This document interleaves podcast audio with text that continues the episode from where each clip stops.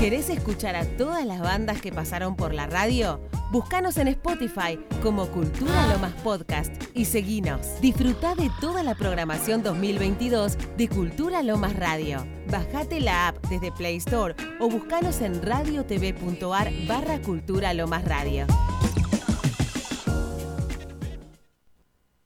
Déjame pintarte una sonrisa y en tu cara. Déjame alumbrarte como el sol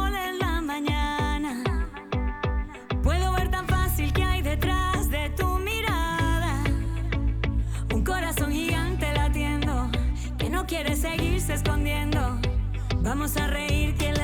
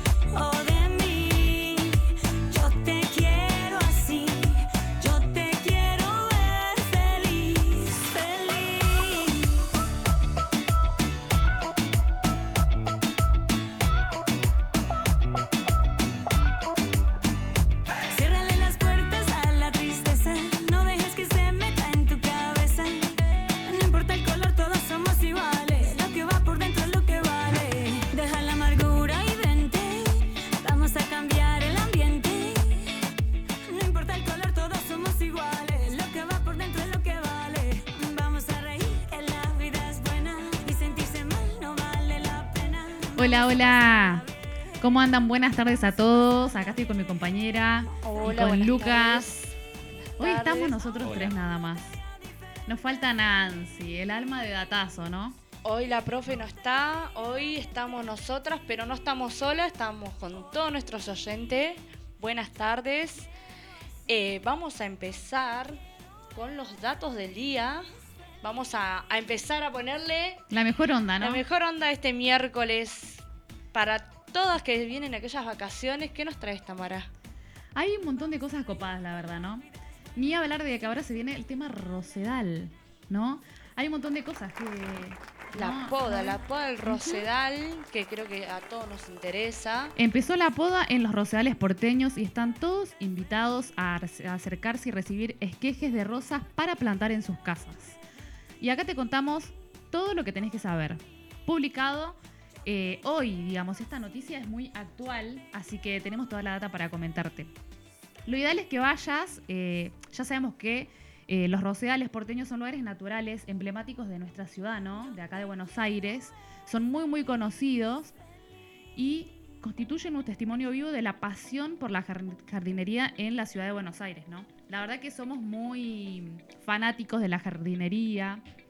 Ni hablar, o sea, en tema plantas, no solo rosedales, ¿no? Sino todo tipo de Todo, todo plantaciones. tipo de Tratamos de mantener eh, áreas verdes durante toda la ciudad, ¿no? Y lo que se viene hoy en día, lo que es ecológico, empezar a, a mantener el ambiente.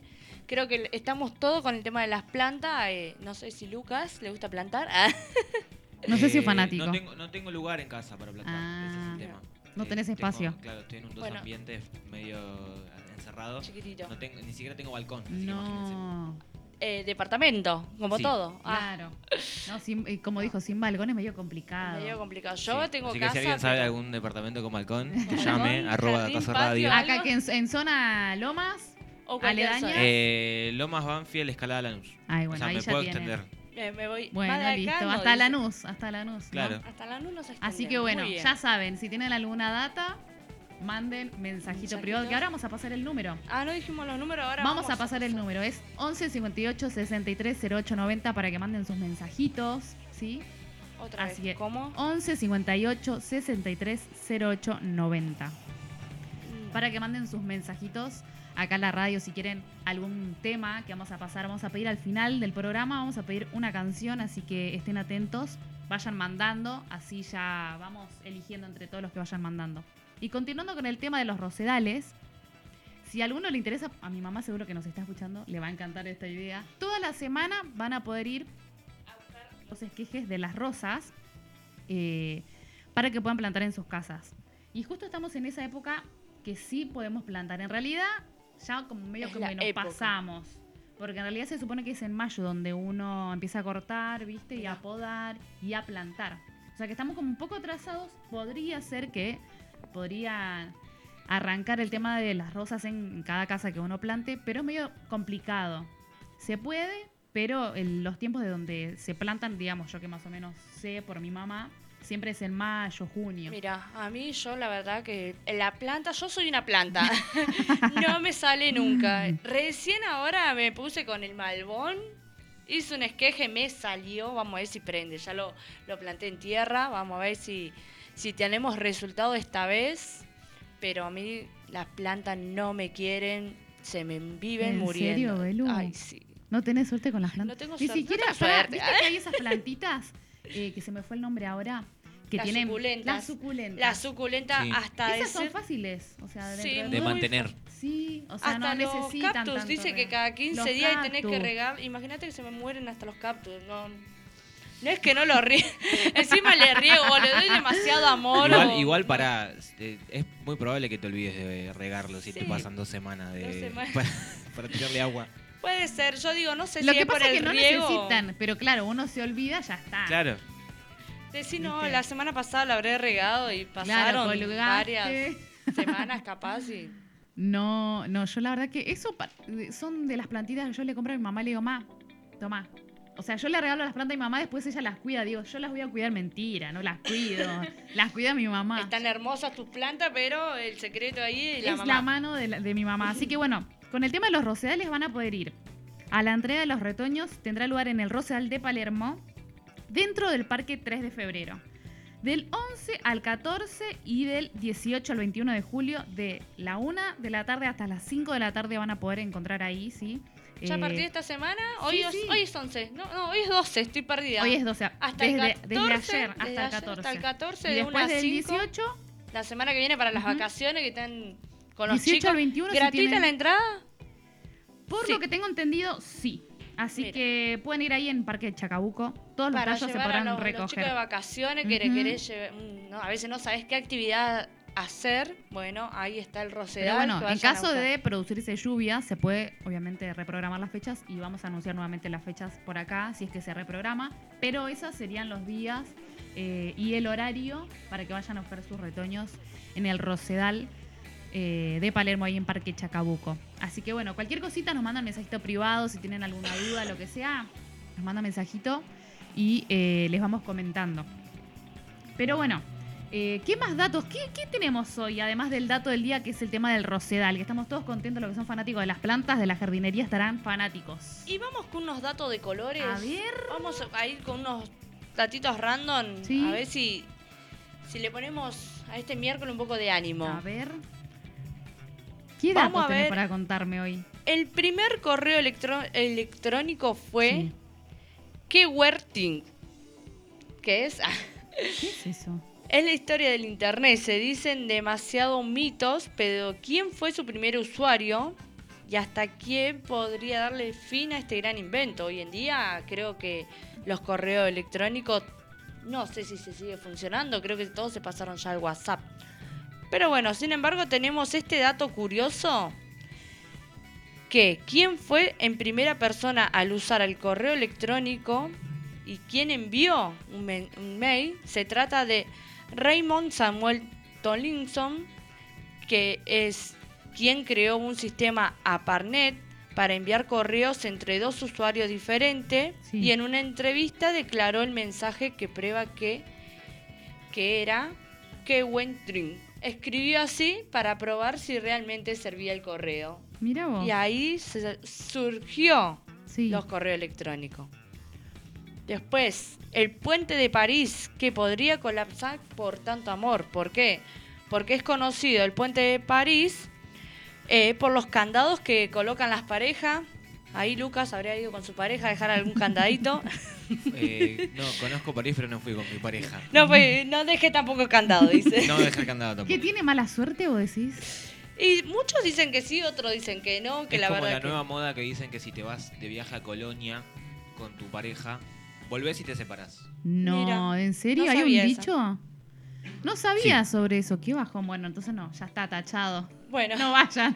dato curioso de París. Tanto amor podría llevar que tantos candados lleven abajo el puente. Sí.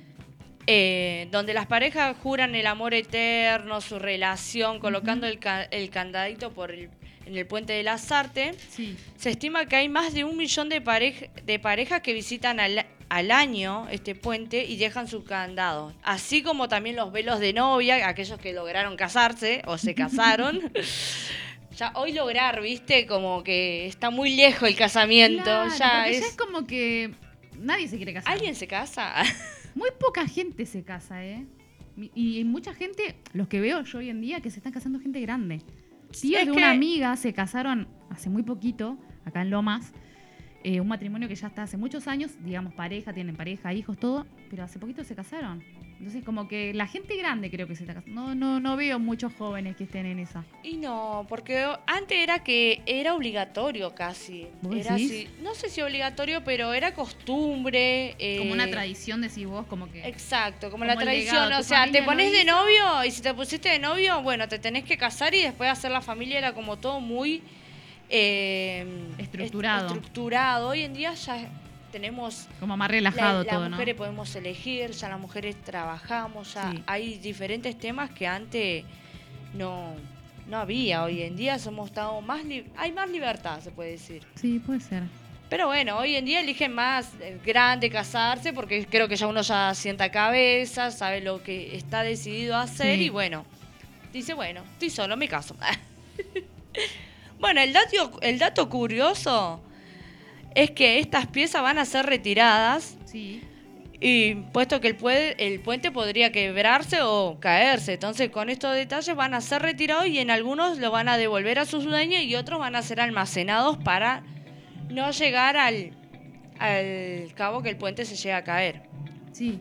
Bueno, después existen países donde no se pueden comprar Coca-Cola. Ese no lo tenía. ¿Cómo? Existen países donde no se puede, no se pueden comprar Coca-Cola. No sabía eso. Yo pensé que Yo en todo el mundo. Yo también, para mí Coca-Cola era internacional. Claro, universal. Sí, era para todos, pero bueno, si bien podemos obtener Coca-Cola en casi cualquier lugar, hay dos países donde no se vende, o al menos oficialmente, Coca-Cola oficialmente no se vende. Y es en Cuba y Corea del, y Corea del Norte. Sí. Coca-Cola salió de Cuba después de la revolución cuando Fidel Castro se hizo cargo y la gaseosa nunca había vendido en Corea, en Corea del Norte, aunque hay informaciones de venta clandestina. Pero Coca-Cola también estuvo ausente en Myanmar durante décadas, pero eso cambió hace unos años. O sea, Myanmar también no vendía coca, pero eso ya cambió. Claro, así pero que- ahora venden. Ahora se supone que venden. Bueno, otro dato es, la cara de Al Pacino fue el primer logo de Facebook. Qué dato. Mirá qué datazo. Las redes sociales también están rodeadas de leyenda acerca de una creación o contenido que tienen en la plataforma. Es así que te contamos un dato curioso de Facebook. Pues quizá pocos saben, pero el primer logotipo de la gran red social era el rostro conocido del actor Al Pacino, el cual bueno. fue catalogado como el tipo de Facebook, pero en el 2007 se hizo el cambio de diseño original y se mantiene hasta ahora lo que hoy conocemos la F azul de Facebook. Mirá vos. Bueno, ya que estamos con Facebook, seguimos con Facebook. Facebook es, es azul debido a que Mac Zuckerberg es daltónico. Un dato curioso de Facebook y que quizás no sabía es que el creador Mac Zunger es daltónico. O sea, capaz que quería ponerlo de otro color. De otro color. y Claro. le salió azul de pedo. Y quedó ahí. Y es así se que se creó el logotipo y hoy en día es popular de la red. Llegó a ser azul y bueno, hoy lo conocemos así. Bueno, otros datos que me llamó también demasiado la atención, WeChat de China es más grande que Instagram. Un dato curioso de que las redes sociales es sobre la aplicación de mensajería instantánea WeChat, la cual es el principal medio de comunicación en el continente asiático. Algunas estadísticas estimulan que, que es mucho más grande que Instagram, ya que la cuenta tiene alrededor de 900 millones de usuarios. Un secreto que hace única esta aplicación es que se puede realizar diferentes acciones. Un ejemplo, pagar recibos, gestionar una cita médica, comprar entradas, comida, eh, comida a domicilio y mucho más. Es un pedido ya, es Claro, es varias aplicaciones juntas, diría yo. Pero Una es- red social multiuso, no solamente para chatear. Exacto. Mirá los datos que hemos traído. A mí me quedé con la cara del Pachino, no lo sabía esa, la verdad que...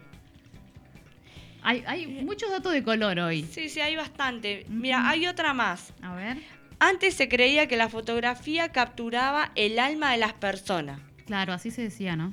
Era un el mito de la fotografía en el siglo XX, era asociada con los fantasmas. Uno de los datos curiosos de la fotografía se da en Pekín, China, pues se pensaba que la fotografía se llevaba el alma de las personas, además que se consideraba ofensivo retratar al emperador.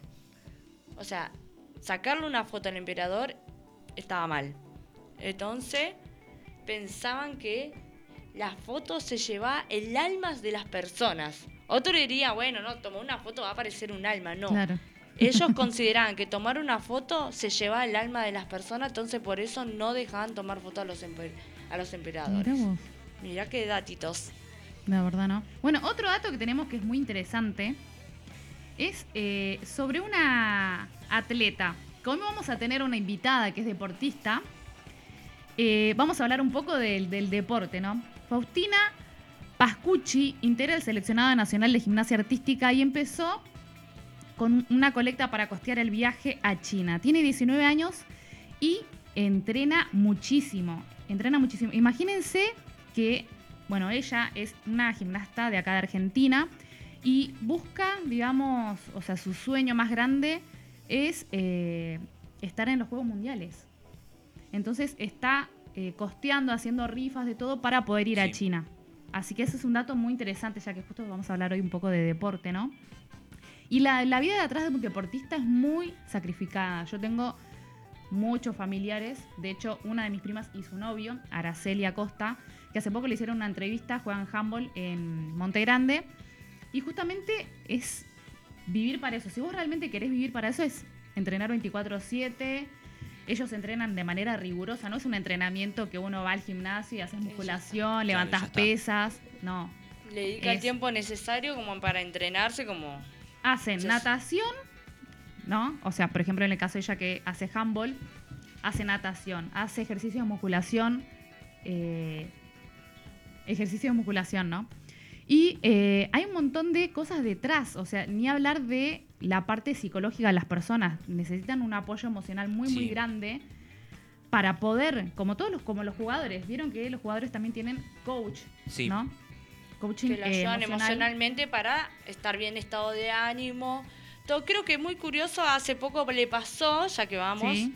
a Karina, que estaba con tema de depresión, Sí, estaba contó, con el autoestima público. muy bajo y salió y se tocó demasiado la semana pasada, creo, del tema Sí. también del encierro. Creo que la pandemia trajo demasiado eh, problemas, no. eh, Sí, trajo muchas eh, dificultades como a largo plazo, Sí. digo yo.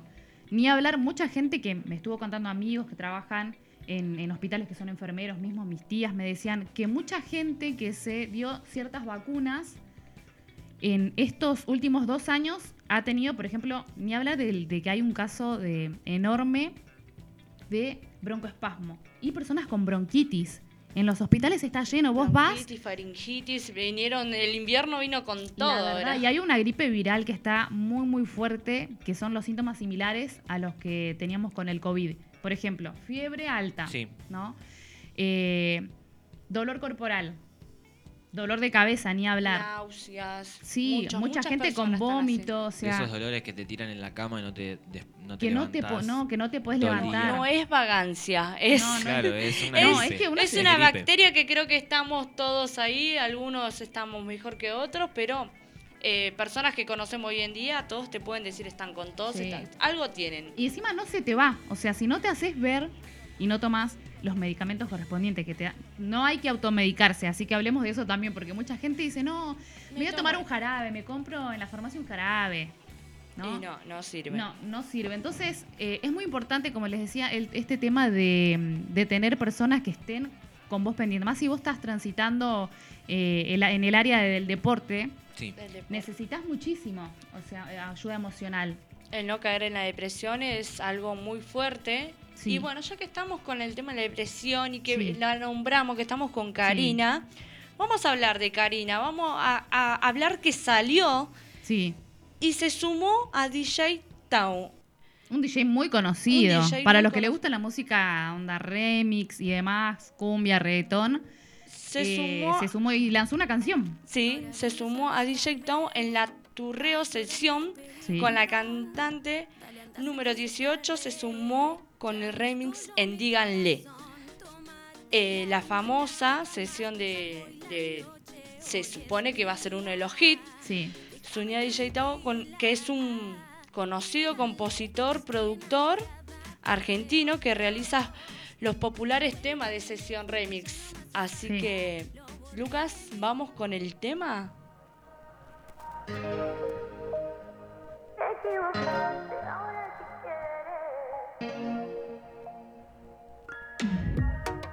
Ahora vienes a buscarme, a llorarme y pedir perdón. Dale, anda, se te hace tarde. Ya no es tuyo mi corazón. Tómatela, no hay nada más.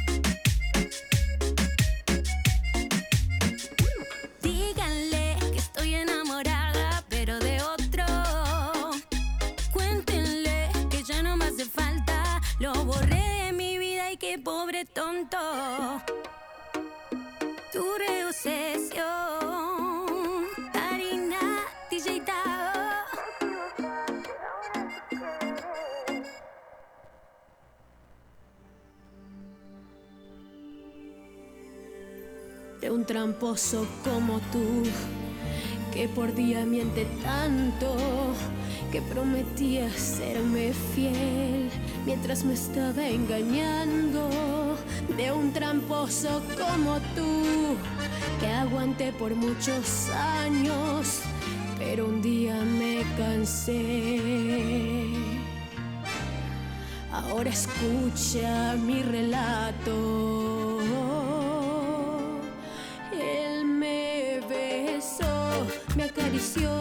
hasta mi alma estremeció, no me acordé jamás de ti, en esa cama fui feliz, hacía mucho no sentía tanto fuego y hasta creí que me quemaba todo el cuerpo y mi amor me cuidó, muchas cosas me enseñó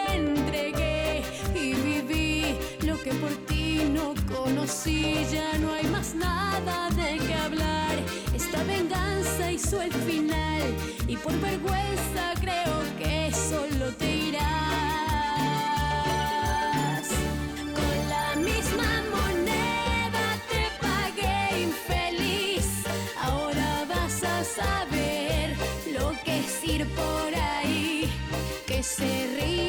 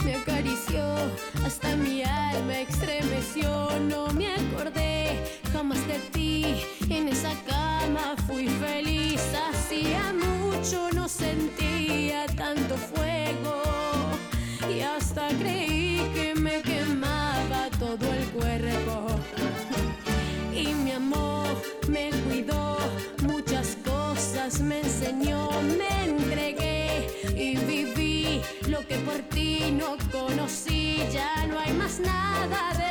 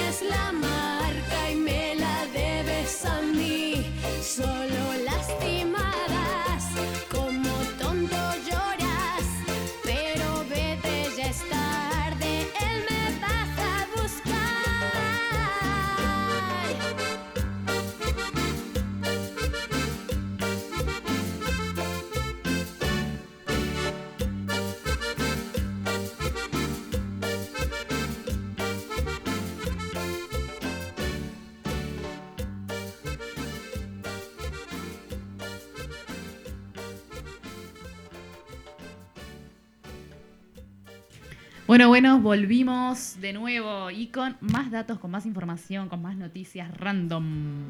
Pero ahora noticias copadas. Vamos ahora A a, lo tecnológico. ¿Qué nos tenés hoy? Belú. Algo, algo que me llamó mucho la atención Sí. y que miré y dije, ay no, qué hermoso.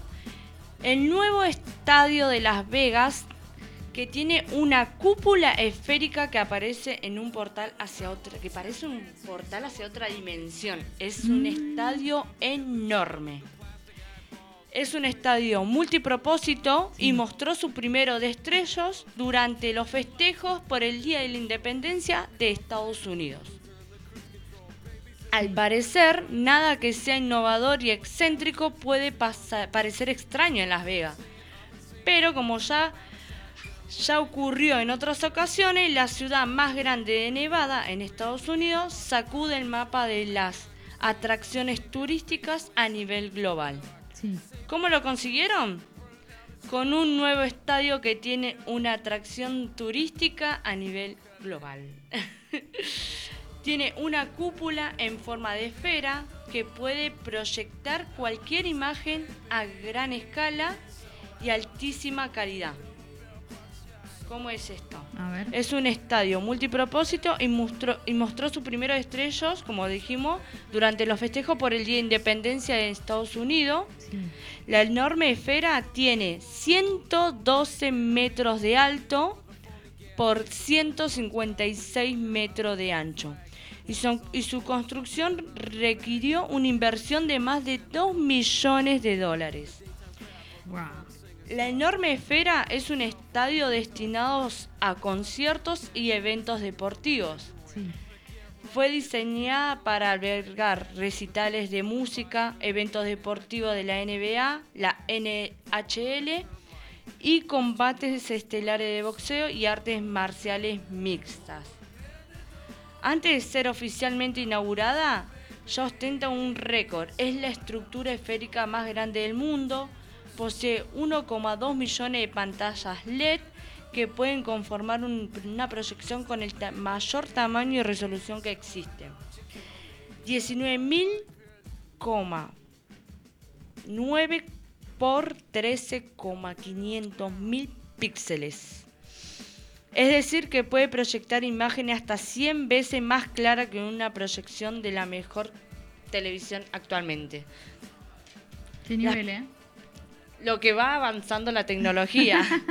Las primeras pruebas pueden ponerse a punto, el- se pusieron a punto, Sí. perdón, el pasado 4 de julio Sí. en el marco del Día de la Independencia en Estados Unidos. Se activaron por primera vez las luces del MSG Spectrum y el impacto fue instantáneo. Las más de un millón de pequeñas pantallas LED que conforman su estructura proyectaron las imágenes con una calidad asombrosa. Y encima eso no es todo, porque se nota desde lejos que al ser una estructura enorme Sí. se ve de cualquier punto de Las Vegas. Las primeras estructuras esféricas que contiene la pantalla LED más grande de mayor resolución en el mundo no solo transformará el, el horizonte de Las Vegas, sino que literalmente remodelará la industria del entretenimiento. O sea que Las Vegas se llevó todas las miradas, todas las miradas de Y si tecnología. antes ya era un lugar, digamos, muy visto, ¿no? Que la gente iba mucho, que se conoce mucho, ¿no? Y está esa frase, ¿no? Que dicen lo que pasa en Las Vegas, se queda en Las Vegas, ¿no? Y ahora con Y esto. ahora con La esto- rompió. Bueno, vamos a hablar de la capacidad. Sí. Ahora bien, todo se puede ver que la esfera es enorme en su interior y en su y el estadio costará con un asiento muy eh, asientos especiales. Wow. Va a tener una capacidad de 17.500 espectadores que estarán equipan- equipados con tecnología similar a los de los cine 4D. Encima también los asientos van a estar equipados. ¿Quién pudiera, no? ¿Quién pudiera ir? La verdad. Aunque podía parecer un número bajo para albergar al público, la mayor inversión y el atractivo principal es la tecnología que lo envuelve al estadio, Sí. por lo que está pensando a un público masivo y enorme. eh, está más destinado a los conciertos, o sea, la- a la atención se la va a llevar el estadio. No puede tener más capacidad, Sí. pero para mí 17.500 espectadores ya es una, ca- una cantidad importante. Bueno, el próximo 29 de septiembre estará a cargo Udo, la legendaria banda irlandesa que tocará en el marco de su gira aniversario por el histórico álbum, editado en 1991. La mayoría de los recintos musicales son recintos deportivos, se construye, para el deporte, no para la música, no están hechos para el arte.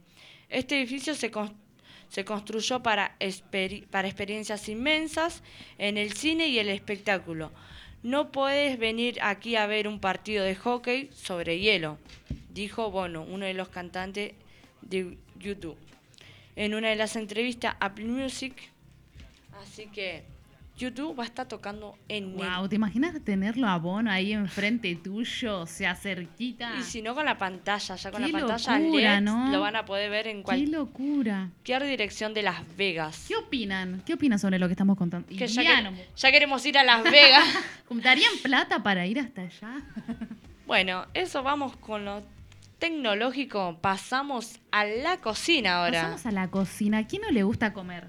Ay, A todos nos gusta comer. Yo soy team Yo dulce. ¿Vos qué sos? ¿Team dulce o team salado? no, yo soy Agridulce. agridulce. Yo soy agridulce. A mí todo me gusta, sea dulce, salado. Va, todo. Ayer, mira que yo de que soy muy chica, creo que a ninguno hasta el día de ayer le he aceptado un plato de lenteja. ¿Nunca comiste lenteja? No, porque dije, no me gusta ya mirar así, no me gusta El aspecto. el aspecto, nunca comí. He probado cuando era chica y como todo chico no te gusta nada. no me gustaba de chica el locro, de grande lo he probado como locro ahora. Y ayer comí lo más lenteja. ¿Y qué tal? Y no era el sabor que me esperaba, pero bueno, lo comí. Pero de devolución del 1 al 10, Mm, un 8. Ah, bueno, bien. Y encima sin arroz, porque dicen que la lenteja con arroz es el plato bomba. Es el verdadero guiso de lenteja. mira, yo siempre que lo hago, lo hago solo, sin arroz. Solo, mira. Con verduras, todo lleno, full, Sí, full, sí, pero... Ayer lo comí solo, sin arroz, bueno. Comí bastante bien, riquísimo. No me puedo quejar. O tenía hambre, no sé. ¿eh? Una de las dos, ¿no?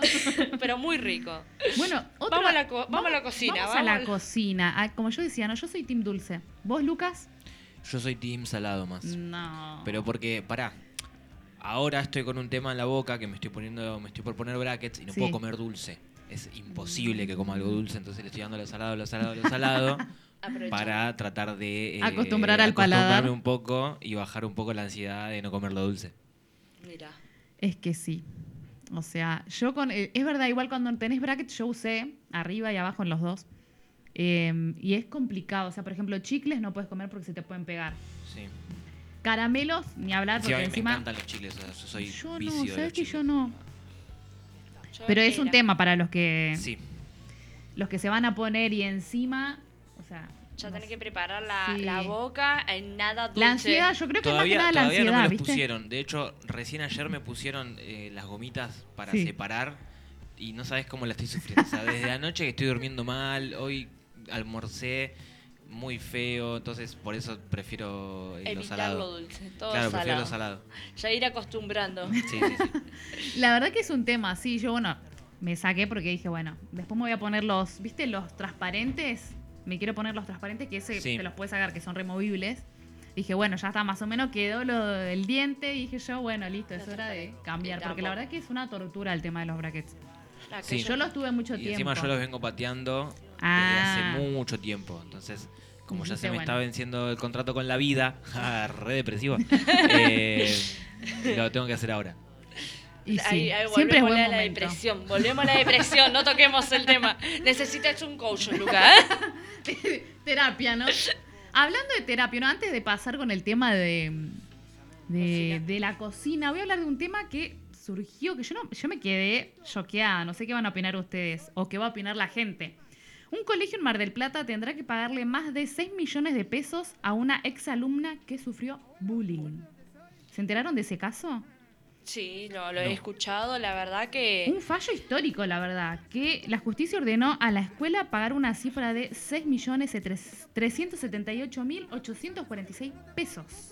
Sí, lo escuché y es porque eh, supuestamente el bullying lo sufría delante de las autoridades Sí. eh, a cargo. Si y, no hacían nada. no hacían No, nada, eh, no tomaron medidas. No o cartas tenía, en el no tenía asunto. contención por, por parte de los directivos de la escuela. Eso es lo que ella, Es que esta por eso chica- fallaron a, en contra del colegio, porque si no, si hubieran puesto carta en el asunto, eh, En le hubieran dado más sí. contención, no hubieran llegado al punto de que la criatura llegó a convulsionar, a tener Exacto, eso es lo que fue lo que pasó. cuestiones de vida que, que trae y que no se que habla, la causa, pero... es- por lo que dicen, es esto, ¿no? De el bullying que ella sufrió en la escuela y que el nadie hacía nada. Que nadie la ayudaba. Que y nadie hacía nada, ¿me entendés? Imagínate, o sea, yo- no sé, nosotros por ahí de más adultos podemos manejar un poco mejor eso. Pero un adolescente Ahora que está en la etapa de la escuela, En TikTok salió la campaña para anti-bullying, por así Sí. decirlo, que es el reto del papel. Que vos le arrugás el papel y Sí, si decís las malas palabras, creo que todos lo están viendo. ¿Qué hacen? Dicen, ah, con el papel insultarlo, insultarlo, lo doblas tú, cuando lo volvés dice pide perdón, no vuelve a ser igual. Entonces por eso salió a raíz de el bullying de, Sí. la, de la nena, como para... Claro, porque dice que las autoridades le decían, anda, lleva la terapia, mandá la terapia. Como esa es la solución que le daban los directivos. de la madre. eh, eh, los directivos que le daban a la familia de la chica. O sea, ay, dale, lleva la terapia, que con eso se va a solucionar. O sea, no, no. No es el caso, si en realidad ella era la víctima, ¿no? Por algo la justicia falló a favor de ella, ¿no? Así que bueno, y como vos bien decías, después de, a causa de, a raíz de todo eso que ella vivió, eh, empezó con el tema de epilepsia. O sea, Lo que eh, conlleva lo que es el eso. bullying, lo que conlleva el Tiene llevar un muchas estrés, carga. Eh, no hablemos tampoco de bullying, pero también la depresión que lleva uno, que siempre hay solución para todo y salir adelante. Sí. Eh, pedir ayuda es una gran opción, creo que nadie está acostumbrado a pedir ayuda, es me ahogo en mi propio vaso, no salgo, ¿no? Y te invitan a salir y no querés salir, bueno, hay que eh, también observarnos y decir, no, no estoy saliendo, necesito salir. Una vez al mes, aquellos que no salgan, una vez al mes, pónganse en mente, tienen que salir. Sí. una vez al sí, mes. por lo menos. No eh, sos fiestero, pero por lo menos ir a tomar un café, como hablamos el otro día, ir a comer algo, juntarnos después de la radio, juntarse después del trabajo, Sí. un viernes o algo, hace bien Para a la salud. relajar. Es, es más que nada porque uno trae muchas cosas. Por ahí uno tiene muchos problemas.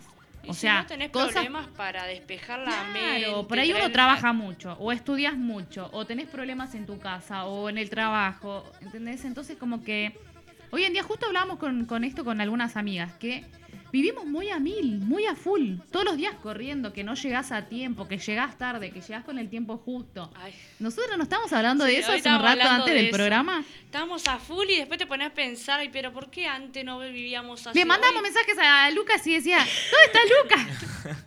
Sacándole el cuero a Luca ahí afuera. No me Yo contesta estaba Luca. operando Y Lucas Circo. estaba acá. Lucas ya estaba antes que nosotros operando acá. Eh, pero es la ansiedad, lo que juega la ansiedad y, y el tiempo esto de, de ir corriendo para todos lados. Como hablaba Belén Portillo, que estuvo con nosotros hace unas semanas acá, ella también decía, vivo a full, a mil, no tengo tiempo, ¿no? Es como que, y más ella que es profe, y hablando del tema de los profesoras, ¿no? Este tema, así como Nancy, que hoy no está y es A nuestra profe, Nancy, fue nuestra profe. saludos a Nancy. Le mandamos en la que hoy. evaluación, hoy sí, trabajo práctico, éxitos. todo. Todos los éxitos, la verdad que la está remando con, con una materia, así que bueno, esperemos que le vaya bien. Para todos los que me ven, aprobé electricidad. ¡Vamos! Aplauso, Una- aplauso, una aplauso. adentro. Bien. Una adentro, vamos. Vamos que somos tres cursos. Bueno, igual es todo, ahora cierre de cuatrimestre, estamos todos eh, Todos atareados, todas full. Todos estudiando. matados. casi, casi sin dormir. La semana pasada creo que batí el récord de no dormir. Y También sí. estudiando. Lo que pasa que, bueno, estas semanas son semanas de, de cerrar Cierre, notas de, cierre o de finales, los que tienen que dar finales. Si no promocionaste mal ahí, o si no, por ahí no, algunos no tienen la posibilidad de promocionar, directamente te mandan ya Claro. a final. O sea, Anda diciembre. Vamos con la cocina que nos desviamos. Vamos a ver qué comemos. Ah. Eh, así que bueno, nada. eh, ¿Qué te iba a decir? Bueno, estábamos con el tema de la comida, ¿no? Dijimos, bueno, pateé el tema de la, de la comida porque eh, llegó nuestra invitada. Ahí está, está por Ah, pasar. está por pa- Está- está está por- por le estoy entrar. haciendo señas para que entre. Para los que están mirando que- el los vivo. que ven en, el- en Instagram eh, lo acaban de ver. Acaban Sí. de ver que está llegando la, La, la van a ver, la van a Bueno, ver. y para- bueno, estamos hablando del tema de, ¿no? De La comida. Vamos para los oyentes que están esperando la receta. Buenas. Así que bueno, eh, vamos a presentarla, ¿no? Ya quedan pocos minutitos para las 7. ¿Qué decís, Belú? Bueno, Si no, po- podemos ir con un tema. Dale, vamos sí. con un tema entonces. Dale. vamos con un tema. Así nos preparamos. Hola.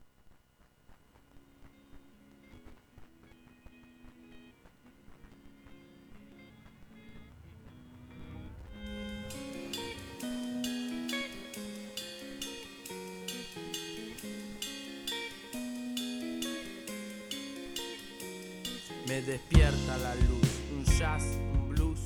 Al costado del cachete veo un poco de rush, push, algo me empuja. En las costillas no le doy importancia, hoy el día brilla.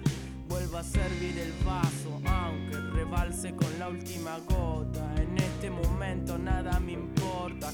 Bebo licor, bailo en pelotas, mi mente extasiada, mi pecho explota, pero veo caminar con mala cara. Vive descalzo bajo un cártel de las Nikes más caras. Piden una ayuda, pero a todos les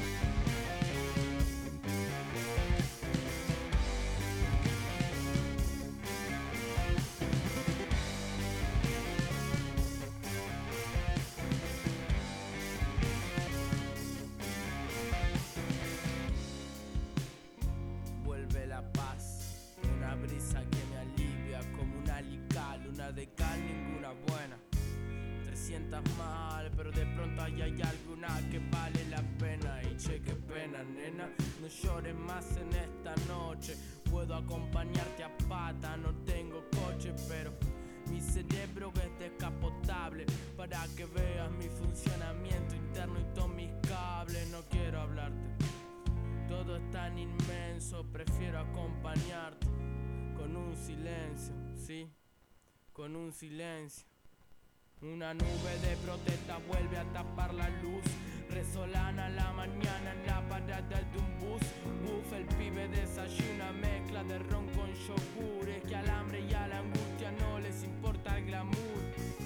Díganme que no es en serio que me muestran tantos fines sin proporcionar los medios. Díganme que no es en serio, que esperan que después de esto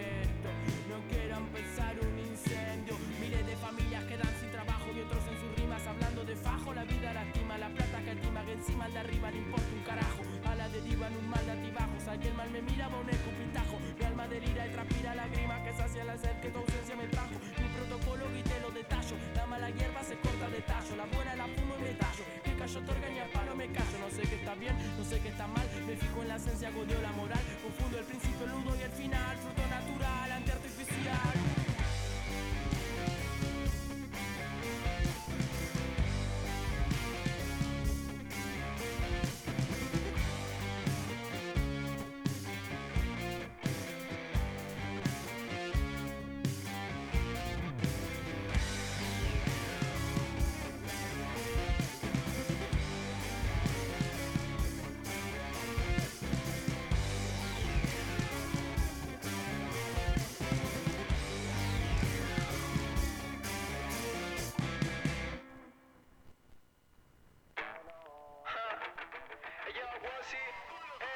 Ya pasamos mil batallas, ahora somos guerrilleros. Estoy con Wozy en la detrás, quemando el mañanero. No quiero un jefe diciéndome que acá la Buenas, buenas. Hola, hola, volvimos y estamos con nuestra invitada. Hola, buenas tardes. Bienvenida, que vino acompañada de su papá. Así que bueno, nada, estamos muy contentos de recibir. Muchas gracias por venir. Y yo muy agradecida de que me invitaron acá con mi papá, eh, que siempre me hace el aguante, hoy que llovía. Sí, la verdad que el tiempo hoy para atrás. Igual fue un gran día. eh, yo estudié electricidad y bueno, aprobé Bien. el examen. Ah, estamos las dos, yo también. Justo también yo también tengo electricidad. Dice bien la primera prueba, vamos que hasta el final. ¿eh? dale, dale. Ya probé el primer examen, todavía falta todo lo demás. Estamos las dos, vamos, ¿Te bien. recibís de montadora ahora? Sí, Ah, yo también. y el año que viene son los tres meses para... No, el eh, cuatrimestre siguiente. Sí, para el Para electricista. Sí, Muy bien, pero mira, estamos, estamos, Mira, estamos, están en el mismo rubro. Estamos estamos en el mismo nivel. Estamos todas ahí. Y hoy las mujeres nos tenemos que lanzar a todos, no, no lo podemos esperar tampoco del hombre, así que tenemos que saber un poquito de cada cosa. Pero bueno, hablanos de vos, contanos. Que Hoy está acá presentando nos- un libro. Claro, eh, este sábado voy a presentar el libro Gatúbela y yo. Sí. Eh, como Platero y yo, por eso le puse ese nombre. Y Gatúbela con B corta porque en el Instagram ya estaba con B larga. Claro. Así que no, no lo podía poner. Ah, mira, yo hice el flyer, pensé que había escrito mal. Estaba bien entonces. bien. Bueno, bien. Eh, bien. porque tiene su página, mi hijita, que ya tiene un año y el año lo cumplió en marzo, el 13 de marzo. Eh, que desde los dos días la tengo a Gatúbela. Eh, y bueno, yo le salvé la vida, pero en realidad ella me la salvó a mí. Y, Es un amor mutuo. Sí. Es- hoy yo estaba con los nervios que estaba que no venía Nancy y estaba así escribiendo y es impresionante la energía que trae el animal que sabe que cuando uno se ve que está malo, está... en- Viene la gata, se me pone acá, empieza a besar porque tiene una costumbre de besarse, me pone a besar como diciendo, calmate. Pero la energía que transmite el animal es diferente al, al del ser humano. Al del ser humano. Sí, mi gata, yo. eh, la madre la abandonó y bueno, y pesaba 200 gramos. Y bueno, y yo tenía miedo que se me muera. Claro. Y ahora pesa 8 kilos. Mira. Antes de cumplir el año pesaba 8 kilos. Y, y bueno, la otra vez la tuve que llevar a la veterinaria. Ah, cómo me costó. La llevé en, la- en el transportador. Ah, pesada, la llevé en colectivo, ahí hasta Quilmes. Y, y bueno, eh, ahora me falta la, la antirrábica que la doy acá en, en Lomas. En, por suerte tenemos el hospital, Sí, son eh, de, mascotas y ahí le dan gratis. Y la atendí varias veces ya, así que gran ayuda, contenta con que tengamos el hospital. Sí, Sí, ni hablar. Es Debería, haber en cada barrio, debería haber un hospital de mascota. Un hospital veterinario estaría bueno. Están los centros, pero no es lo mismo que un hospital veterinario que sabe que Claro. cualquier inconveniente que puede tener tu animal lo podés llevar y, y lo podés asistir. Que es lo Hay lugares importante. que se hacen, vieron que se hacen como Las por campañas. días, sí, las campañas que duran un día, dos días, tres días. Sí, yo la no. he llevado ahí que para la para cuando cuando empezó con que tenía que tomar la medicación para los parásitos internos, Sí. entonces ahí iba a buscar la medicación, me daba y así eh, está con todo al día. Como Eh, se debe. Claro, Sí. controla el 100%, ¿no? Sí, y bueno, la presentación viene eh, un poco tomando la historia, ¿no? La historia de la humanidad también. Es muy. Es un show eh, que tiene sorpresas, tiene humor. Es algo que no es una presentación convencional. Eh, mm, voy a, voy a mezclar un montón de cosas, tengo un montón de material y bueno, eh, la idea es hacer como cuatro presentaciones de Gatúbela y yo. Eh, si bien en este libro no tiene casi palabras, eh, salvo las dos eh, primeras páginas creo que son, y después todo arte, pero sí viene, forma parte de una performance que yo hago siempre distinto a las demás presentaciones y viene a formar todo un conjunto que es lo que se interpreta lo que es la esencia del libro Gatúbela que quiere decir es, es ella Gatúbela y bueno y a medida que vamos eh, que los espectadores Van eh, se van eh, eh, van Relacionándose con la historieta, van avanzando. Va van cam- participando. A medida que van participando, interactuando, eh, se van uniendo y van conociendo como, como es ella y van reconociendo a eso. Van reconociéndose en lo que les, les cuento. ¿Sí? Es que ellos formarían parte del libro. te, de la te- te atrapa, que- te atrapa la historia que llegás a sentirte identificado. Sí, sí, sí. Eh, lo que pasa es que es, un- es lo que vive uno cada día. Y Cosas bueno, y ya esto va a pasar eh, parte a la, his- a la historia. Yo he presentado acá en, acá en el hall. Sí. eh, creo que fue el- la, última presentación que hice acá en Buenos, en Buenos Aires, acá en, en Zona Sur. Eh, no, bueno, la que hice acá. Porque hice en otros lados también. Y, y bueno, era papel picado, de humor gráfico, un libro. en el cual subía al cielo, bajaba al cielo, eh, estaba el dios en tres dimensiones, en seis dimensiones, bajaba a tocar a la gente, bajaba una cascada que caía entre el público, los árboles aparecían entre el público, y bueno, y en ese entonces me compararon con la artista plástica que hizo, va, artista plástica no, artista, eh, que hizo lo marino en Mar de Plata, eh, Sí. que no recuerdo el nombre. eh, y bueno, después cuando la, in- la investigué y hacía unas cosas, bueno, algunas cosas, yo me identifico con, eh, con Fuerza Bruta, me gusta así esas cosas raras. eh, con Flavio Mendoza, le he escrito a Flavio Mendoza para que haga su show Arme, tal vez lo hizo. y sí me encuentro con cosas que yo hago y después eh, Surgen, vuelven a salir. Me pasa dos cosas.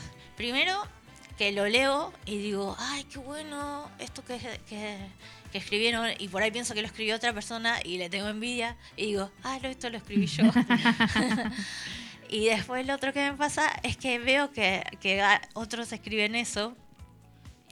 Y bueno, eh, la copia, ¿no? Eh, muchos se copiaron y nunca he hecho denuncia de, Claro, de plagio. de plagio, de plagio, sí.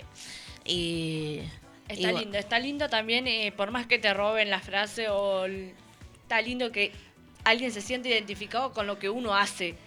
Por más que te hayan robado una frase o una imagen, es hermoso también saber que a alguien le gustó eso que, que hiciste. Eh, yo no lo vi así, sino como te pueden robar todo lo que haces, pero no te van a robar lo que vos vas que a vos hacer. sos. Claro, tu lo que vas a hacer, claro, sí.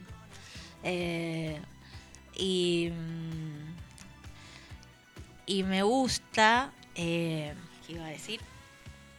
Eh, ay, me olvidé. La página de Instagram, si te quieren buscar, es Gatúbela con B corta. Eh, mi, mi nombre y apellido es Karina Obertini. Sí. En el Instagram estoy como Karina Obertini. Sí. Lo que pasa es que tengo varias páginas y no las puedo manejar todas. Entonces casi todo lo subo en Karina Obertini, aunque sea de Sí, nosotros te busqué, yo te busqué creo que ayer o hoy y Sí. ¡fua! ¿cuántos Instagram tiene? Dije, Claro, muchos. tiene varios. ¿Viste que yo te dije? Tiene varias cuentas. Lo que pasa es que eh, eh, soy cinturón negro de, de taekwondo. Sí, Y estuvimos bueno, mirando, y tenés un buen, una Claro. historia, dije, espectacular. eh. Sí, ya el sábado tengo la presentación del libro y el domingo tengo eh, el torneo eh, segundo federativo en Merlo Mira, eh, de taekwondo. Así que ya voy a ganar otra medalla. muy bien. Y- Tremenda deportista, porque además de eso, sos maratonista. Sí, y justo el domingo era el clasificatorio Mar de Plata y bueno, eh, elegí taekwondo en vez de, de correr para irme. Me iba a ir a Mar de Plata, pero elegí taekwondo. Para también hacer la presentación, te daban los dos. Porque en taekwondo estoy en la selección nacional del para taekwondo. Yo estoy en, para ta- en taekwondo para personas con discapacidad y bueno, yo fui la primer cinturón negro que, que representó a, a Argentina. Y bueno, durante la virtualidad fue muy productivo porque competimos internacionalmente. Eh, mismo fui a, hice una presentación eh, en Ushuaia y estando en mi casa, eh, que fue virtual. Y competimos como 500 competencias tuvimos y ganamos todo. eh, ahí con el Club Temperley. Eh, bueno, eh, y también entreno en el Parque de Lomas, que está muy, muy, muy lindo el sector de lucha, de combate. La semana pasada tuvimos los Juegos Bonaerenses de Taekwondo para, o sea, la competencia para llegar a finales. Y, y bueno, estuvimos ahí trabajando. Estuve así arbitrando un poco también, estuve ayudando. Eh, y bueno, y ahora se viene este torneo. Y, ah, en, y en la virtualidad conocí a, a la campeona de Colombia, eh, que está en mi categoría de cinturón negro. Ella es cuarto dan. Yo voy a a cuarto dan el año que viene. Y, y bueno, eh, podíamos hablar. eh, Esa oportunidad de estar ahí las dos. Sí, y a veces ganaba ella, a veces ganaba yo. Y bueno, y después en muchos torneos ganábamos también de otro, otros compañeros. Y se van sumando lo que es para taekwondo personas con discapacidad, porque tienen ese lugar en el que nosotros nos encontramos y nos ayudamos entre nosotros, los, los chicos con discapacidad. Eh, y bueno, y eso va creciendo. Y es importante porque no todos los deportes eh, se le da un papel principal a las personas con discapacidad y donde uno se siente estrella y bueno y puede desplegarse sin, sin andar escondiéndose resultó que mi compañero eh, que tiene discapacidad él no la aceptaba y bueno cuando me vio que yo competía y ganaba él quiso también y entonces ahí aceptó que era discapacitado Mira. Y ahí se, ahí se pudo igual presentar o no? Sí, sí, él también después Ahí- compitió y ganó. Ganó, Dijo, mirá. ella se un 8, yo también. Ella, si ella puede, Ella yo también pudo, ¿no? puedo, ¿viste? La- Y la- bueno, que lo motivaste, sin querer Y por queriendo, ¿no? Por eso es importante ese lugar, ¿no? Sí. Porque, bueno, antes se, se las escondía a las personas con discapacidad. Eh, era una vergüenza, antes se las mataba. Y bueno, y lo importante que son, ¿no?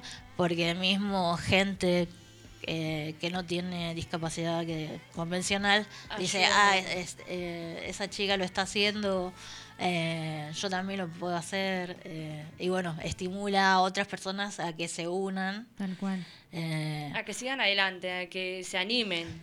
tengo un compañero, eh, no de acá, sino de, de otros lugares, eh, que le falta las piernas, eh, chiquito, tiene 8 años más o menos, eh, falta todo el miembro inferior y un brazo y el otro lo tiene hasta el codo.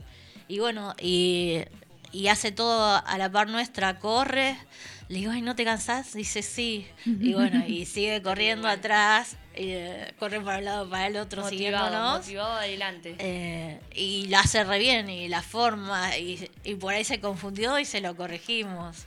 Eh, no, la otra pierna.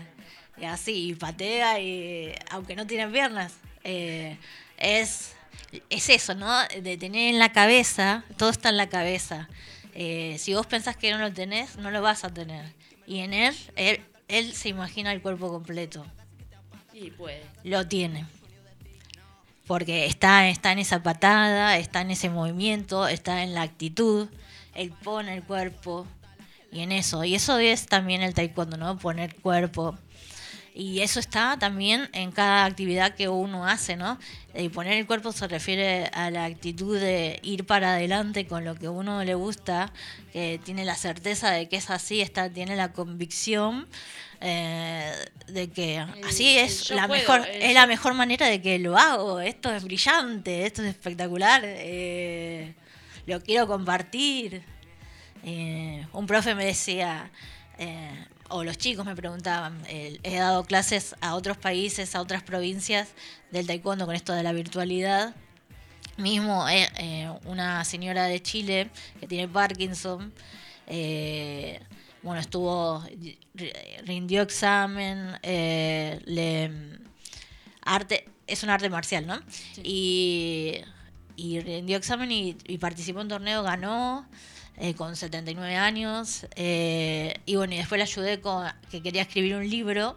Y bueno, la estuve ayudando así para que empiece a hacer. eh, el libro. ¿Y, sí. y le escribió también? No, todavía no, porque con el Parkinson empeoró, entonces se tiene que. Eh, no, no, se tiene que operar y después de ahí ver.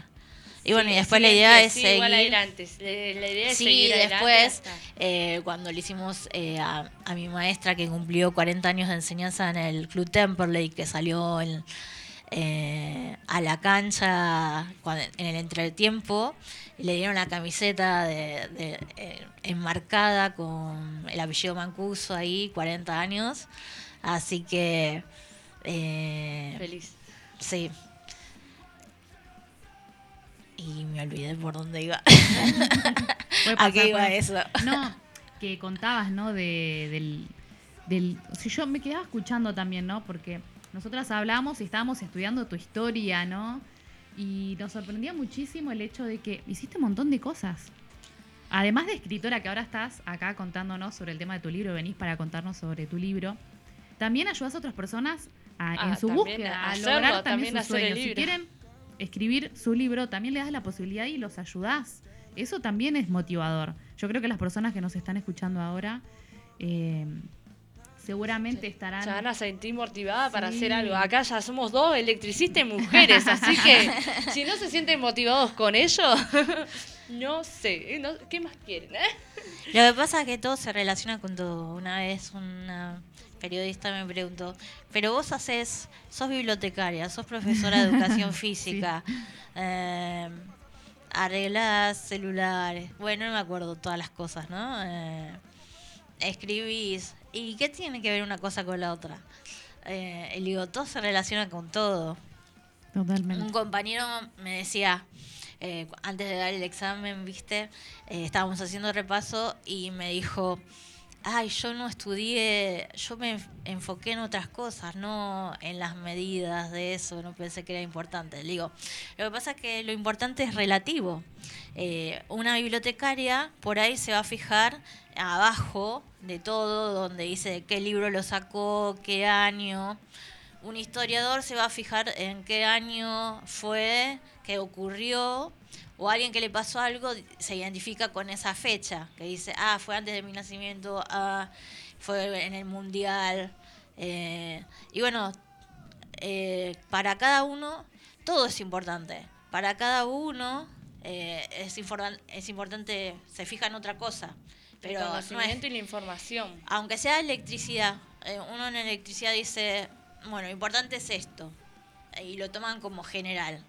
Pero lo importante es todo. eh, no, no, no hay eh, conocimientos, si bien en las escuelas te enseñan esto es lo que hay que saber. básico, no hay básico, siempre todo es importante y todo es mejor estudiarlo, o sin- no estudiarlo, sino implementarlo y llevarlo a lo que es la vida cotidiana, es leer y tratar de entender lo que, lo que nos está queriendo decir, mismo un libro o lo que uno tiene que estudiar. Si no lo entendemos, no sabemos de qué estamos hablando. Sí, ah, y yo con eso tenía, yo pensaba, ¿no? Bueno, eh, habían comentado de la historia, ¿no? Que antes eh, se comunicaban, eh, por ejemplo, con Chaplin, eh, no solo movimientos, movimientos. acción, con la acción. eh, y en otros países ponían, ya tenían el lenguaje y ponían la, eh, la interpretación abajo escrito. Eh, y bueno, y cuando aparece la palabra, ¿no? Eh, y bueno, y después por otro lado que dicen que los chicos no entienden lo que leen. Entonces yo digo, no, pero si saben leer, eh, pueden entender. Pero después cuando yo estudié electricidad, había cosas que no entendía. Pero después cuando avanzaba, bueno, entendía algunas cosas más. Y por ahí eh, es el hecho de, Lo de visual leer. también ayuda, ayuda mucho lo visual cuando lees algo y el verlo, eh, como voy a decir ahora de- del libro, que es, muy, es arte, ¿no? Sí. Eh, el mirar, a veces no hace fa- falta escribir palabras, sino eh, creo que Mafalda era un personaje, no, pero ella tenía letra. Eh, había una, car- un- una caricatura un que era solo imágenes y con las imágenes te hacía llegar eh, a lo que quería a lo que quería decir.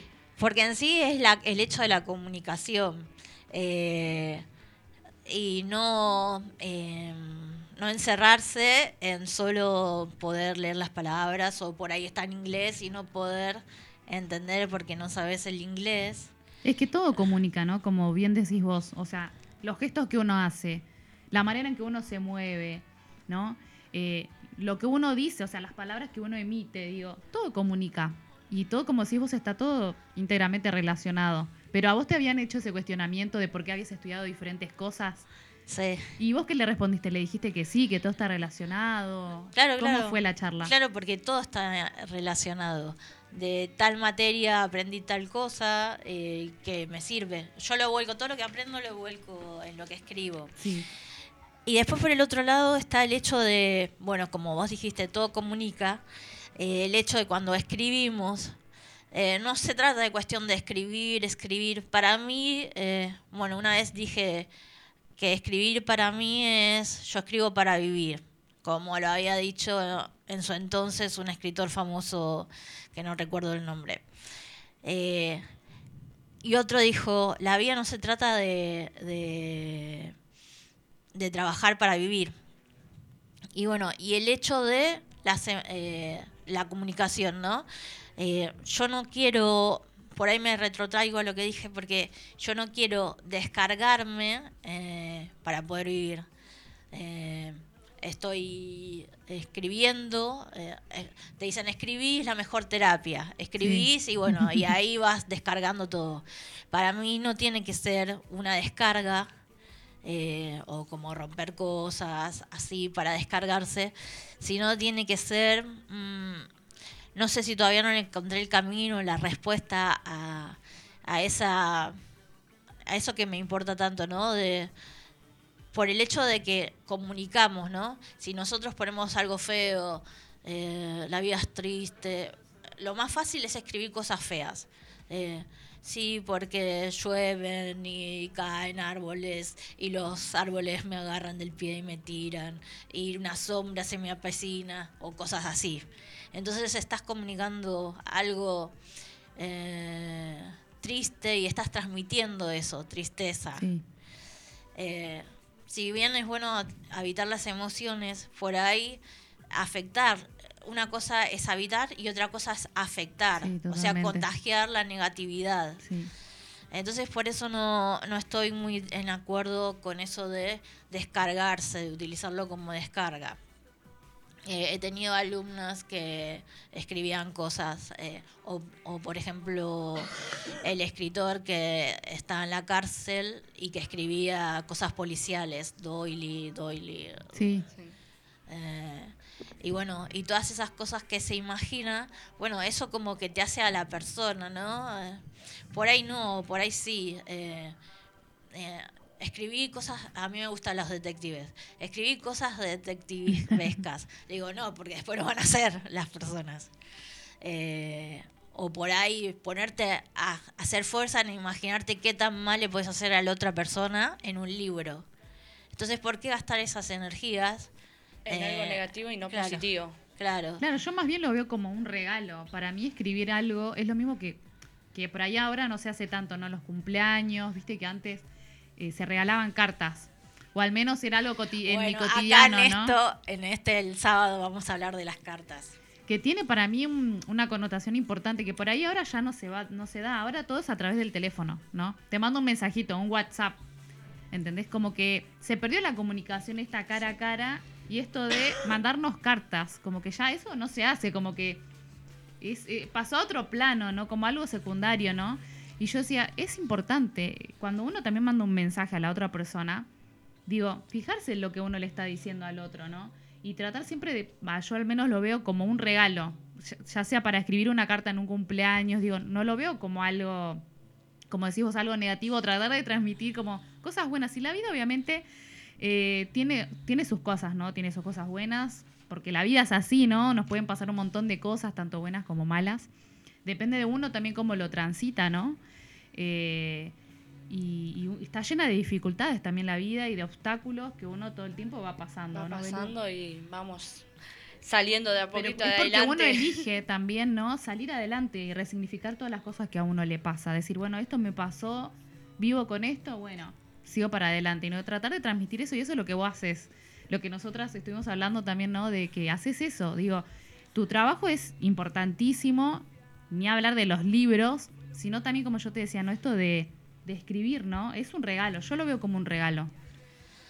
Y bueno, eh, como ustedes vieron que escribía, eh, lo, eh, lo bueno que he puesto a disposición hace muchos años, eh, mis libros en una página de, de WhatsApp, una comunidad, no sé, que, hay- que es Karina Bertini, no sé si es un grupo que permitía subir archivos y ahí subía el archivo entero de los libros. No llegué a hacerlo con varios y lo hice con los que pude hasta ahora.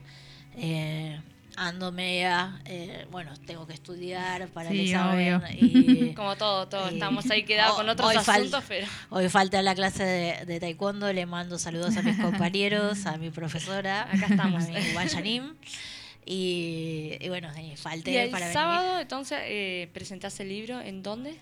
Lo presento acá en el Museo Americanista, que es acá al lado del teatro. Acá al lado. Sí, al lado del Teatro Municipal de Lomas de Zamora, a las 17 horas. Gatúbela y yo. eh, traten de ser puntuales. Para no Eh, perderse nada. Es Este para toda la sábado, familia. Este sí. sábado acá, por- al lado de Cultura Lomas, aquellos que quieran venir a, a la inauguración del Gatúbela. El show a, a lo que no se esperan, eso lo van a ver ahí. Y muchas sorpresas y Muchas mucha sorpresas. Magia, mucha magia. Tienen que venir este sábado a las 6 de la tarde. dejémosle misterio a la El gente. misterio ¿no? que vengan a ver. Que vengan a ver el sábado a las 6 de la tarde. No, a las 5 dijo. ¿A las Cinco, 5? cinco. A las 5, bueno, a las 10 17 horas puntual en el Museo Americanista al lado de Cultura Lomas, aquellos que quieran aprovechar y empezar las vacaciones con los chicos. Y Es una buena oportunidad. Sí, también. porque los chicos van a participar, se van a disfrazar. hay, mucha, que- hay muchas sorpresas, ya lo dijo. Y po- podemos ir jugando, ya que estamos con la gente, a Sí, los a temas. del a, a ver quién se lleva el regalo que trajo la invitada.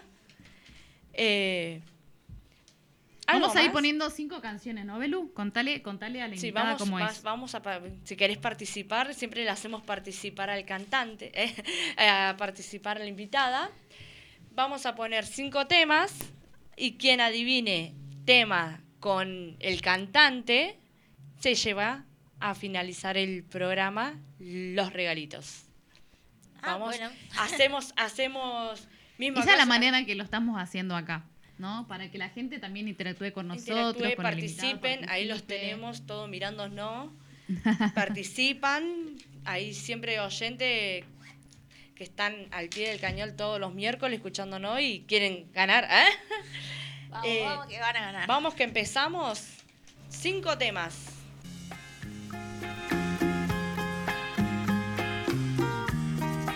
A ver si la conocen. Vos decís me basta, Belu, ¿eh? Para mí.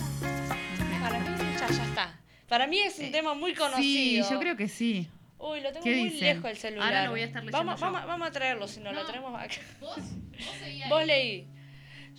Vos leí y el primer tema. ¿Se escuchó el primer tema? ¿Alguno lo sabe? Bueno, vamos. Acá tiraron. Ya tiraron, bueno, listo. No, no, no. Vamos al segundo. Vamos con el segundo ahora.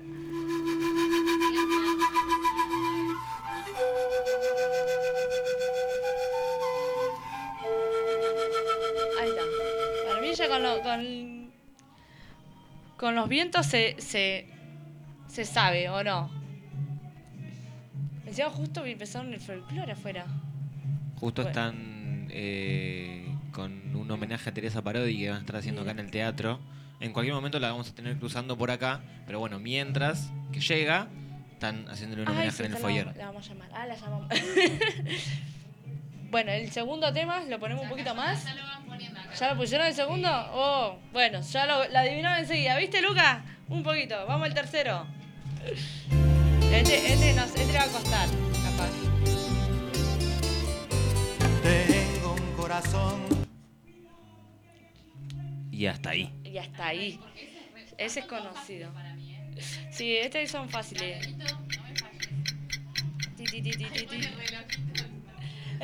La semana pasada estábamos buscando, decía faltaba el relojito. Tengo un corazón mutilado de esperanza y de razón. Ay, bachata. cri, cri, cri, cri. Vamos, vamos. Acá dice, ya pusieron, ¿eh? Vamos con el cuarto. Ya está, con esto es suficiente, me parece. Sí, ese, yo creo que ese, ese es muy romántico. Aquellos que andan... re- nada romántica la profe, ¿eh? La Nancy andaba buscando temas románticos este.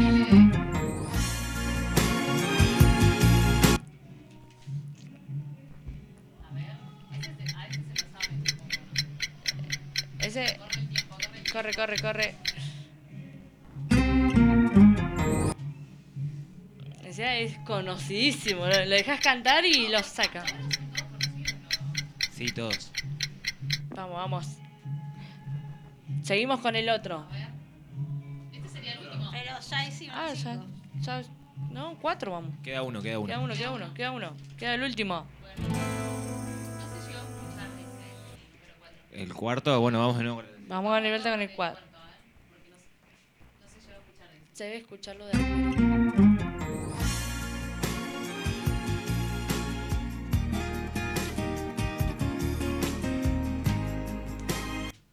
Este te lo canto. Este te lo canto yo, ¿eh? ¿Ya lo sacaron? ¿Cómo no lo van a sacar, por favor? Ah, eh. Vamos con el próximo, vamos con el próximo. Que, que, que, que sigan pensando con este. Este sí ya no lo saqué ni yo. Este déjalo nomás. Déjalo porque este es el que va a más costar, me parece. Este creo que no lo conozco tanto. Ah, Sí, lo conozco. Ya está. ¿eh? Mentira, te dijo.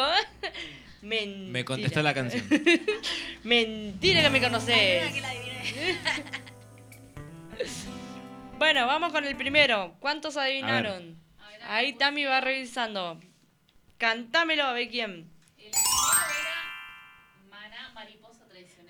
Bien, ¿quién lo dijo? Gardelito, supongo. Muy bien. El segundo, Enanitos verdes, lamento boliviano. Bien. perfecto. ¿El mismo? Sí. Siempre, ahí. Él siempre ahí. Él está.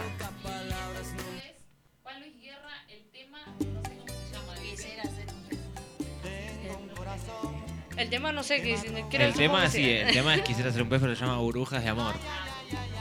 ¿Se lo damos por válido igual? Sí. ¿Sí? Sí.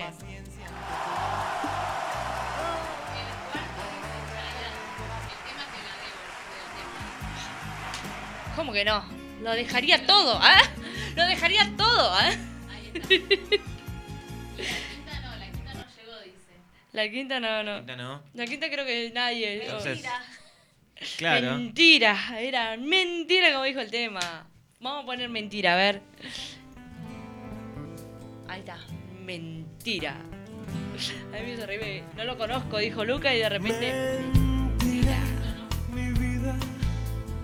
Bueno, perfecto, bueno, vamos a. Cardelito respondió como siempre. Ahí le respondemos. Le, le, le festejamos, ganamos el librito. Él siempre nos está haciendo el aguante, gracias. Sí, siempre está ahí con el libro. Bueno, ese Eh. libro. ¿Se escucha? Sí, sí, sí. Ese libro es de antiparábolas. Son eh, cuentos cortos que en vez de tener una bajada lineal, tiene una bajada horizontal que tiene muchos significados. Va a ser en dos o tres, a veces son dos o tres renglones, pero que significan mucho. Mismo eh, uno de los primeros, yo lo vi después, esto lo publiqué en el año 2012 hace un año o dos años publicaron lo mismo en Mar de Plata, Tierra para Plantar. Eh, una, una autora, creo, o autor, hicieron como una película y era muy igual a lo mío. Y, y bueno, y este está basado en los cuatro elementos, fuego, tierra, aire y agua. Los dibujos están hechos por mí y vas a poder identificar cuáles son los de tierra, fuego está dividido por secciones y cuadros están, estos son cuadros reales.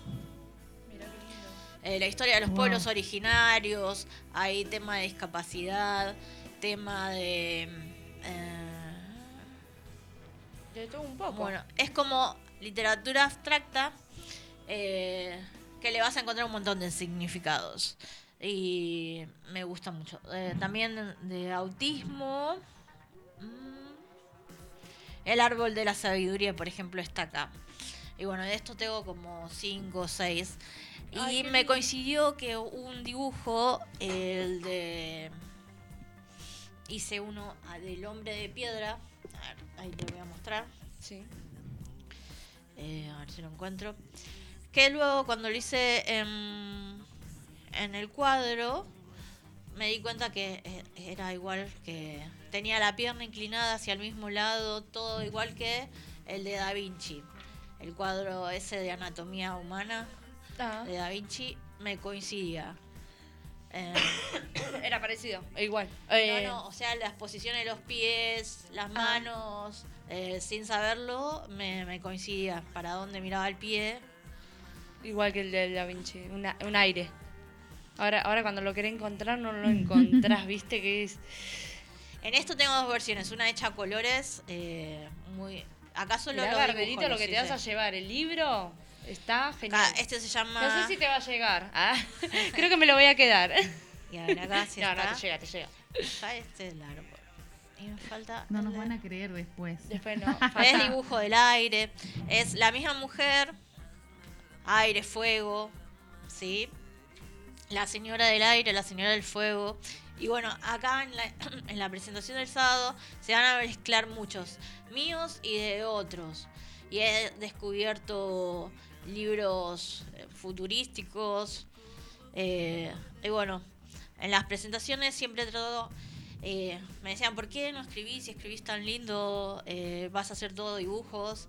Y lo que pasa es que todos presentan escritos y yo Es siempre lindo. trato de buscar algo que, que no, que no sea esté. diferente. Porque que- sí, porque si no me, si no, no me divierte a mí. Es Eh, como tu a- marca de agua, la, la presentación en dibujo, y es pa- a mí me encanta, es hermoso. Para mí, es- uno le gusta leer, pero que te den una imagen de lo que leíste o algo, estimula demasiado la visión y te da más ganas de, de- de seguir leyendo y aparte encontrarte con algún dibujo entre medio y es muy lindo eso. Y esta es la primera vez que se va a hacer la presentación de un libro con inteligencia artificial. Todavía no se hizo, así que Mirá vos. la primera Innovación. vez. Igual yo lo iba a presentar hace como 3, 4 meses, pero se vino una tormenta y no lo pude presentar. Y me dieron fecha para ahora, para julio. Así que bueno, va a ser la primera presentación de inteligencia artificial. Y bueno, y después veremos cómo, qué cosa nueva inventar. Porque me gusta, me gustan las invenciones. Ah, y eso también. Las invenciones, invento algo, me dicen, no, ¿para qué eso? Y después veo que otro lo inventar. Mismo con mi gato, eh, tengo un bolso transportador que lo hice astronauta. eh, con la botella de Coca-Cola, bueno, perdón, no digo marcas, eh, una botella y, y bueno, la, y cada vez que la llevaba a las veterinarias decían, ay, qué copado, le sacaba fotos, dice que genial, y después vi que hace poco lo están Salió haciendo. la mochila con tipo una cápsula, con algo redondo así Sí, también. que, que decían cómo hacerlo Sí. y eso. Así que, bueno, como Julio Verne, eh, veo las cosas y después los otros me siguen. Dale. Lucas. bueno, eh, ¿qué hora es? Ya, ya nos falta nada. Ya creo que está ahí Falta el, los programas de otra cosa. Sí, están nuestros Siempre compañeros de otra cosa. Estuvieron en, estuvieron recién mirando el vivo, estaban acá, están detrás. Están de detrás, la pero ellos pecera. nos miren, igual vienen antes. Sí, sí, sí, sí. Están- La verdad que nos llevamos muy bien con nuestros compañeros de otra cosa, que son los que vienen después de nosotros. ¿Ustedes de- están todos los días? todos los miércoles Todos en este los horario miércoles de 6 a 8. 8. Eh, pasa tu número de WhatsApp para aquellos Sí. que nos quieran mandar mensajito. 11 58 63 08 90, repito, 11 58 63 08 90. Y a mí me pasó que cuando me hacían entrevistas eh, en la radio, en la televisión, Nervios. ¿eh? Nervios. Era, no, era, era muy corto lo que me hacían en el espacio que me daban. Entonces agarré y me puse mi radio, mi televisión y hablaba todo lo que quería y, Y explicaba todo lo que quería. y me llevaba todo el tiempo que quería. Y, y bueno, así eh, le hice entrevista a Pilar Sordo, que es la autora de, de Chile, Sí, me psicóloga. eh, un mano a mano. Abran, abran, que viene la, la, la periodista. Y con libre, con libre de tiempo encima. Eh, estaba muy apurada porque tenía que firmar un montón de libros. Estaba toda la gente ahí alrededor de la feria del libro. Eso fue en el um, 2013, en el 2014. Que estaba también el señor que con- eh, conducía la peña de Morphy, Sí. eh, que murió. Bueno, a él también le hice entrevista. Así que tuve eh, la suerte de, hacer la entrevista a él antes de que muriera. Eh, también in- entrevisté a, a autoras importantes de cuentos infantiles. Que pobre. Que, eh, mal yo que me confundía el nombre de la autora. Digo, "Ah, tal nombre y era otro. Eh, pero divina esa autora. eh, Puede pasar, pasa. Pasa cuando te tenés muchos nombres, ya me imagino vos con todas las escritoras ahí. Puede haber confusión, puede pasar. Y lo que hago también es el camino de, de la palabra, o sea, de las letras, del deporte y del taekwondo. Que vamos, viajamos a las provincias, eh, así, y bueno, y ahí junto material, porque cada vez que salgo veo algo nuevo. Mismo eh, me fui seleccionada para ir a la Feria del Libro de Jujuy, pero estoy dudando por el tema de, de los peligros, de, del- lo que está pasando allá en Claro, Jujuy, de los la de Jujuy. los, Corte, no la- dejan pasar y es todo un tema. y la seguridad. Sí. Eh, y eh, dijeron que prohibían querían prohibir a los turistas. Sí, el ingreso por el tema de la situación de lo que está pasando para que no hayan heridos y, y eso, no querían dejar entrar, decían, no sé, porque eh, hoy creo que liberaron, hoy liberaron la ruta para, para que ingrese turistas, porque no están ingresando por... Sí, por esta por la, situación. por la señora que falleció, que quería ir a otro pueblo y en el micro al cortar falleció, no sé. No sé en qué quedó eso. No sé si siguieron, si, que- si siguieron cortando, quedó. No, tan- siguen cortando. Yo estoy en un grupo, no sé cómo entré, eh, pero bueno, y nos van avisando que hay cortes, eh, que los liberan. Dice, no sé, dice, y se puede pasar, no sé, hay que estar ahí, dicen. Eh, Hay que ver si nos dejan.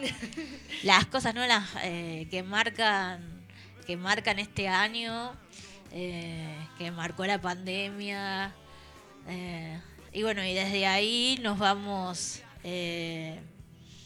haciendo la vida no Eh, acá yo hoy estoy acá está el corte allá estoy acá con ustedes la posibilidad de ir allá a, a la presentación del libro iba a hacer unos coros eh, Iba a que no estar sé. hermoso también.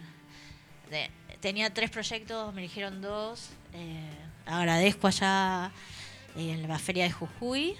Y bueno, después de, de Merlo y de... Eh, ¿Dónde era el otro lugar? Eh, tengo para feria en septiembre y para noviembre, creo. Ah, bastantes fechas tenés, mirá, muy bien. Eh, esos son dentro de Buenos Aires. Y bueno, como viajé tanto, tengo que parar un poco porque eh, tiene que ser por acá porque eh, si no, con la electricidad no, No te no voy a más tiempo recibir. para estudiar. No, no puedo No va a llegar a más. recibir, dice, che, no. Eso también tiene, cuando estás estudiando no te puedes ir muy lejos porque Te limita. Te limita demasiado. Y Pero la- bueno, quiero saludar a, a mi vecina Betty, que me, me cuidó a mi gato como si fuera su hija. Es la hada madrina de mi gato. Eh, que yo salí, bueno, eh, recién me animé a salir este año. eh, Después la pandemia costó. eh, no, por el hecho de mi gato que, que tenía menos de un año. Y dejarla sola y eso no iba. Me la llevaba a taekwondo. A Era una lados, tu taekwondista. compañera. Tu hija. Y después la llevaba ahí a, lo- a, a donde estaban, donde iban los de zoonosis a, dar las medicaciones. La llevaba eh, en el hombro. Bueno, muy bien. ¿Estamos terminando? Le agradecemos a, Le acá agradecemos a los dos porque a hayan los dos que hayan venido. A tu papá que mi te papá también es maratonista. Sí, no, no habló, eh. Mira, hubiera hablado también acá contado. Mira, papá, contale lo de Ushuaia. Por favor. No, no quiero hablar, dice. Dale, dale, que vos sabés. no quiere No. hablar. Muchas gracias por. Él ganó venir. segundo pues- eh, tercer puesto en Ushuaia. Wow. Eh, y encima eh, había llovido y estaba lloviendo. Yo me caía en el río todo. Eh, estaba todo ba- eh, con barro. Cinco horas y media eh, haciendo la carrera eh, con montaña. Dice, bueno, ya termina, ¿no? No, falta más, más, eh, más subidas. Unas subidas... Impresionantes. Sí. y bueno, así que cinco horas y media con él estuvimos, con el frío ese que hacía, mojados. Pero llegaron. Lo Sí, lograron. sí, y ganó tercer puesto. Mirá. Y después también ganó tercer puesto en las grutas. Eh, ahí yo perdí, y a- esa es la primera vez que perdí, y él ganó eh, tercer puesto. Ahí, bien. cuando estaban las subidas, ahí empezaba a correr. Y digo, no, no, anda despacio. Y pasaba las personas. Ah, pero viste cómo sabe, sabe, ya en la subida ahí, ahí logró el tercer puesto. Hay que animarse, la verdad que Hay nosotras. que animarse a Mi, y mi papá tiene 81 años. ¿no? Wow. Y encima estaba con la pierna rota porque se lo habían operado y le había quedado infectado. Y como tiene también eh, diabetes, eh, Claro, corrió con la, con la pierna agujereada. Corrió igual lo logró. Se lo animó logró. igual. Ahí entre el barro. Ah, no, no, no hable- no me no contando más de ¿no? mi vida, dice. No, Y él me muchas acompaña. felicidades, la verdad que es una eh, motiva a mucha gente. eh, es lindo contarlo porque muchas personas mayores no lo quieren contar, pero para mí es una motivación para el día de mañana, que nunca es tarde, como quien dice, o como dice la profesora, no se arrepientan de las cosas que hacen, sino de las cosas que no hacen, así no se quedan con las ganas. Así es, nos vemos. Bueno, muchas gracias. Muchas gracias. Muchas gracias. Por estar. Muchas gracias haber haber. Y bueno, nos vemos el próximo miércoles. El próximo miércoles, si nos quieren escuchar, de 6 a 8. Vamos, Luca, con el tema.